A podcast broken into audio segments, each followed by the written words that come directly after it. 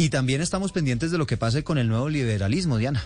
Sí, estamos pendientes, Eduardo, porque definitivamente acabando de comenzar el nuevo liberalismo, despegando apenas el nuevo liberalismo, pues surgen algunas eh, fracturas y algunos eh, inconvenientes dentro del partido que uno diría, oígame, ya empezaron a dividirse también los del nuevo liberalismo y para que nos explique si esto es lo que está pasando, se encuentra con nosotros en la mañana de hoy el concejal Carlos Fernando Galán y vocero del nuevo liberalismo. Concejal, buenos días, ¿cómo está?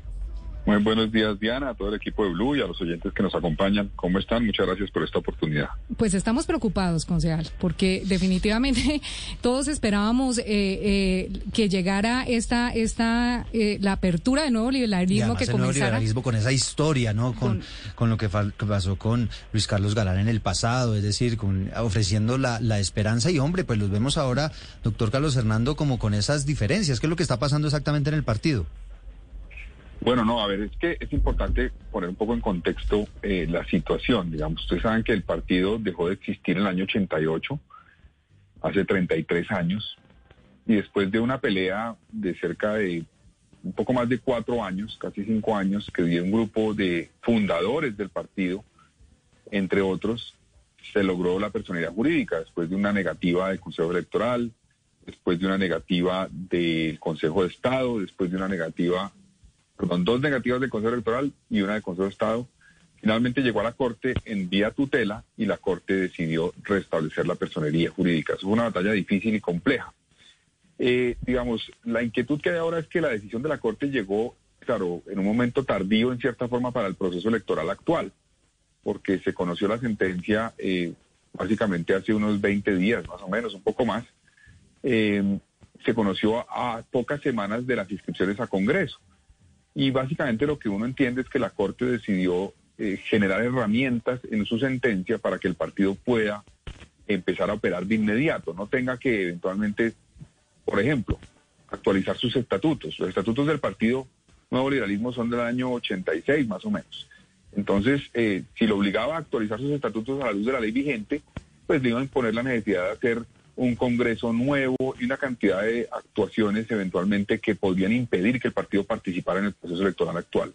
Entonces la Corte lo que hizo fue básicamente generar las herramientas para que pudiera actuar el partido y una de ellas fue cumplir la petición que hicieron los peticionarios de la personalidad jurídica hace cinco años y era determinar a unas personas como director y como representante legal interinos, mientras que el partido pues convoca un nuevo Congreso para que obviamente el nuevo Congreso defina quiénes son las autoridades ya en el mediano y largo plazo.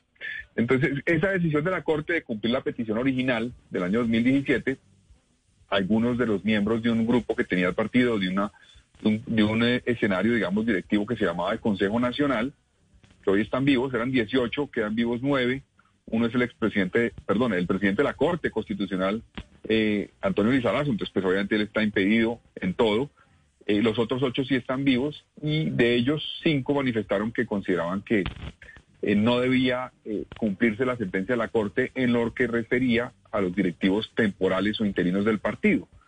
Básicamente fue eso y ellos manifiestan esa, esa digamos, discrepancia. lo que analizaron los que hicieron la petición, los tutelantes, era que no cumplir la sentencia de la Corte podría ser arriesgado en términos jurídicos, podría poner en entredicho la legitimidad de decisiones que se tomaran en el partido en términos jurídicos y por eso pues lo mejor es cumplir la sentencia de la Corte, avanzar eh, y eventualmente pues ya convocar el Congreso cuando se cumpla el proceso electoral y ese Congreso elegirá, como les planteó la Corte, pues las nuevas autoridades. Entonces esa es la discrepancia. Yo, yo no creo que sea una crisis, yo no creo que sea una fractura. Es una discrepancia de algunos sectores, pero pero es una discrepancia que no afecta el desarrollo del partido. Tan es así que con el doctor Iván Marulanda, por ejemplo, que es uno de los que firma, pues al tiempo confirmar la comunicación, ayer afirmó que renuncia al Partido Verde, que se reintegra al nuevo liberalismo y que aspira a ser senador por el nuevo liberalismo. Entonces, claro, hay diferencias y hay debates como es normal, pero vamos empujando todos para el mismo lado. Y, concejal, si bien es cierto, pues ustedes están dándole cumplimiento a, lo que dice la sentencia y pues eh, hay, miembros como el senador Marolanda que no están de acuerdo con esto, pero algo que sí se ha podido evitar y que va a tener un impacto muy fuerte en el centro, ese centro que ustedes dicen pues representar, es pues eh, la apuesta política básicamente de, de, tener una lista propia del nuevo liberalismo sin esperar un poco a ver si sacan una, eh, pues con la coalición de la esperanza. Ustedes no están preocupados que al tomar todas esas decisiones con un poco de prisa, como se está viendo, pues se vayan a llevar por encima no solamente a miembros de su propio partido del nuevo liberalismo, sino a posible a una posible alianza para el centro del país? Bueno, eh, primero, Varela, esa decisión no se ha tomado, no la hemos tomado. Seguramente habrá medios que filtren noticias eventualmente con base, digamos, en, en eh, cosas que les cuentan algunas personas, pero la decisión no se ha tomado y lo expresamos muy bien ayer en una rueda de prensa que hicimos. Es una de las alternativas que tiene el partido, sin lugar a dudas. Hay muchos de sus miembros que manifiestan que quisieran eh, poder resurgir en su casa y eventualmente trabajando en una lista independiente propia del nuevo liberalismo. Es una alternativa, no lo hemos definido, sobre la mesa está también la posibilidad de hacer coalición en términos de lista con la coalición de la esperanza. Eh, eso no se ha descartado, no es cierto que se haya descartado, se está analizando y será parte del proceso que va a hacer en las próximas semanas el partido, tanto con su militancia, sus directivos, como también los aspirantes que se están inscribiendo, que por eso aprovecho además que ustedes me den este espacio para reiterar que en la página web www.nuevoliberalismo.org, nuevoliberalismo.org, los que quieran pueden eh, registrarse como militantes y también quienes quieran aspirar al Congreso. Queremos abrir la puerta a una cantidad de gente que no tiene hoy un canal para aspirar al Congreso de la República, mujeres, jóvenes, líderes sociales, líderes ambientales, em, empresarios, emprendedores, en fin, que no ven un canal, el nuevo queremos que sea el canal de esa Colombia que no ha tenido una voz en la política como lo fue en los años 80. Entonces, ese grupo de personas serán los que definirán eh, cuál es el camino a seguir en las próximas semanas. Ahora, eh, yo entiendo, por lo que ha manifestado públicamente Juan Manuel, mi hermano, que ha participado en el proceso de la coalición de la esperanza, que la coalición de la esperanza es un acuerdo, eh, en cierta forma, para trabajar en un gobierno de coalición. Eh, ese es el eje de esa coalición de la esperanza. Ahora, hay una propuesta que no es, digamos, parte integral de la coalición de la esperanza, que es conformar una lista única, pero es una opción que está contemplada. Eso se va a estudiar como una de las posibilidades. Nosotros queremos trabajar, obviamente, en una fuerza que represente una alternativa, sí, sin lugar a dudas, pero una alternativa con contenido. Con contenido no podemos ser simplemente un, partido que empuja una fuerza que diga no somos Petro, no somos Uribe, porque la gente no está esperando eso, la gente está esperando realmente qué le proponemos al país, claro. qué ideas liberales representa el neoliberalismo y sobre esa base es que hay que trabajar en la coalición que se está configurando. Doctor Galani, pensando en las presidenciales, ¿qué han pensado ustedes al interior del nuevo liberalismo? ¿Va a haber una consulta previa para definir un candidato que luego va a enfrentar a los candidatos de los otros partidos de la coalición de la esperanza? ¿Quiénes están en esa consulta? ¿Qué se ha definido en ese sentido? Bueno, no, no hay definiciones en el sentido todavía de candidaturas. Eh, Juan Manuel Galán ha expresado su intención de ser precandidato del partido y someterse al proceso que define al partido. Eh, Rodrigo Lara nos ha manifestado públicamente también eh, que quiere participar y eso pues es, él lo está explorando y analizando. Eh, y pues Iván Marulanda en el mismo Partido Verde había presentado su precandidatura presidencial, entonces no descartamos que él quiera también eh, competir en el nuevo liberalismo. Si es así, el partido en las próximas semanas también tendrá que definir eh, el proceso democrático para escoger su candidato que eventualmente presentaría en la elección presidencial. Entonces, básicamente es eso, el partido va a escoger un candidato de manera democrática. Así va a ser la figura. Hay herramientas democráticas que están establecidas en la norma para escoger candidato, pero así será si hay varios. Claro, sin lugar a dudas, el partido tiene que abrir ese espacio para que se sumen varios si así lo consideran y aspiren por el nuevo liberalismo. Pero, doctor Galán, en este momento, ¿cuál es la foto, la foto de hoy del nuevo liberalismo? Es decir, ¿va a tener listas propias para el Congreso en marzo? ¿Va a participar de, la, de las consultas en marzo con los demás partidos de la coalición de la esperanza? Y va a tener candidato presidencial propio para la primera vuelta en mayo? ¿O cómo es la foto del nuevo liberalismo hoy, doctor Galán? Bueno, a ver, eh, primero la lista eh, no se ha definido si es lista eh, en coalición o lista propia. Estamos hasta ahora convocando a quienes quieran aspirar por el nuevo liberalismo. Y eso nos llevará, repito, con la militancia a tomar una decisión, porque todavía no se han abierto las inscripciones para Congreso. Se abren la semana entrante y duran un mes abiertas. Entonces, esa, esa decisión si es lista unificada, o sea, lista en coalición, perdón, unificada la coalición, eh, o una lista independiente no debemos se tomará las próximas semanas. No tenemos ninguna afán en tomarla en este momento. Queremos es garantizar que quienes quieran aspirar por el nuevo realismo puedan expresarlo y con ellos también trabajemos en esa decisión. Lo segundo es, en la Comisión de la Esperanza, tenemos la intención, sin lugar a dudas, de participar en ese proceso. Creemos, eso sí, que hay que darle un sacudón a la coalición. Creemos y creo yo que esa coalición no ha emocionado y tiene que emocionar y tiene que concretar qué le propone al país. No puede ser simplemente una coalición que dice no somos Petro, no somos Uribe, sino realmente tiene que concretar algo, pero tenemos toda la intención de trabajar con esa coalición para construir esa propuesta.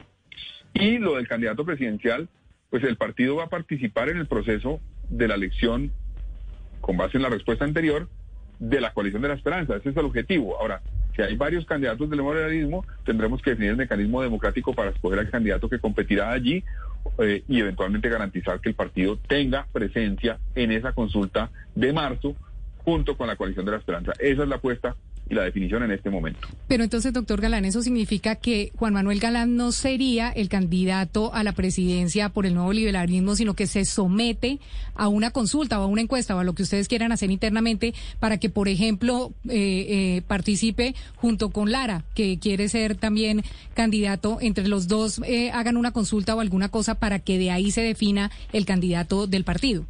O sea, él aspira a hacerlo, lo ha dicho. No es que no vaya a hacerlo, él aspira a hacerlo. Eh, pero si hay varios, como Rodrigo Lara, que ha manifestado su intención y hace el trámite eh, para entrar al partido y insiste en su intención, claro, claro, está, tiene todo el derecho. Eh, si así lo decide, pues se hará un proceso democrático para escoger el candidato. Eso es básicamente, hasta ahora hay precandidatos en este momento. Y el candidato se definirá por un proceso democrático.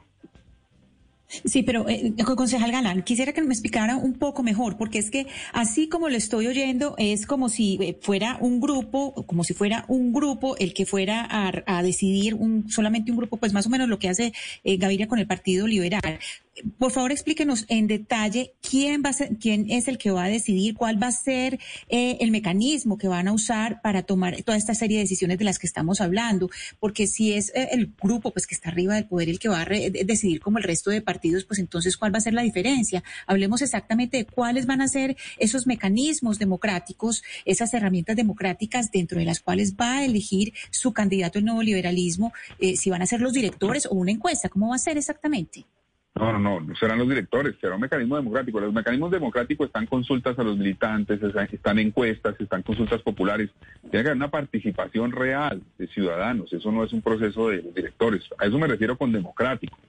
Y así será el proceso si hay varios precandidatos del partido. Eh, pero obviamente no podemos tomar la decisión un grupo limitado.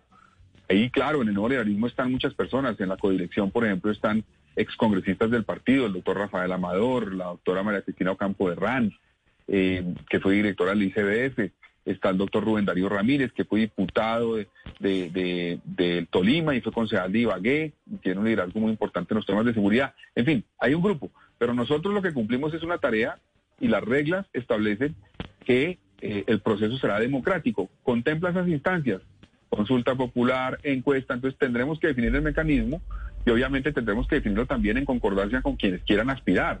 No puede ser que se le impone un candidato, sino trabajar con ellos en lo que les dé garantías a ellos, a los diferentes precandidatos que quieran someterse por el partido. Pero mire, doctor Galán, entonces a mí no me queda claro qué pasa con la renuncia masiva de los de los integrantes del Consejo Nacional del, del partido. O sea, ¿esto es un titular y ya? ¿O, qué trascendencia tiene? Porque no lo estoy entendiendo, la verdad.